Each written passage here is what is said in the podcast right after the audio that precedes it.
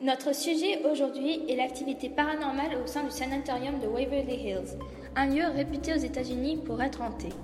Tout d'abord, Waverly Hills était un hôpital maintenant fermé, construit en 1910, destiné à soigner les malades atteints de la tuberculose. J'ai entendu beaucoup de rumeurs sur Waverly Hills. Il y aura eu des apparitions, des sons étranges, des voix, des cris, des pleurs. Tout ce que vous voulez s'est supposément produit ici.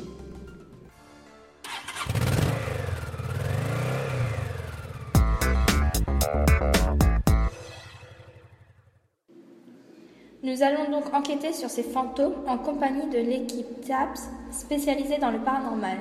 Mais que s'est-il passé dans ce sanatorium?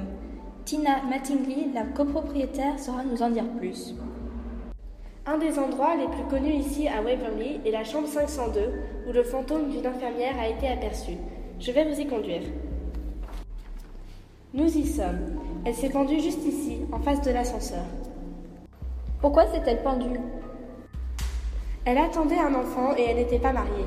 Ils l'ont retrouvée ici, pendue au plafond. Depuis, certains disent avoir vu une jeune infirmière leur ordonner de sortir avant de disparaître.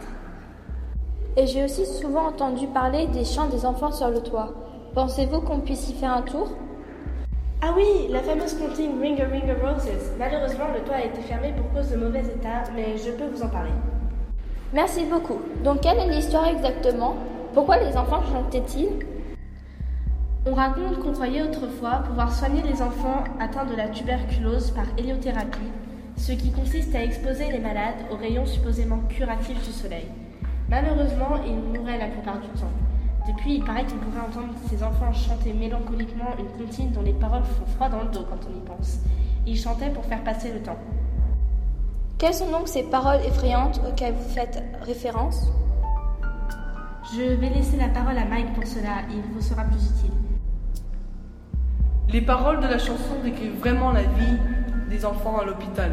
Elle commence par parler de la maladie, Cercle sur le dos de la main, des fleurs dans les poches. Adieu, adieu, nous tombons tous. Puis elle part de la mort. Cercle sur le dos de la main, des fleurs dans les poches. Cendre, cendre, nous tombons tous. Ah oui, elle donne vraiment la chair de poule. Les pauvres enfants, ils savaient donc qu'ils allaient mourir. Quelle horreur oui, la vie pour eux a été cruelle, mais ce n'est pas l'histoire la plus effrayante. Laissez-moi vous conduire près du tunnel de la mort. Suivez-moi. Encore une autre histoire à dormir debout. Je ne vais pas réussir à me reposer ce soir. Nous y voilà. Ah, le tunnel de la mort. Ils y jetaient les cadavres. Qu'a-t-il dit? Je n'ai pas entendu.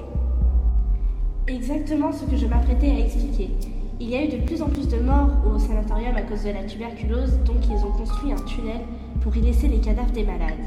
Les corps étaient transportés la nuit afin de ne pas effrayer les patients. Enfin, surtout pour qu'ils n'en sachent rien. Quelle horreur Il commence à faire nuit. Je n'ai aucune envie de passer la nuit ici.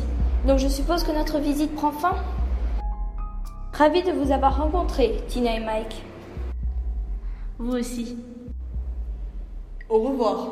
Au revoir et à la prochaine sur HTD.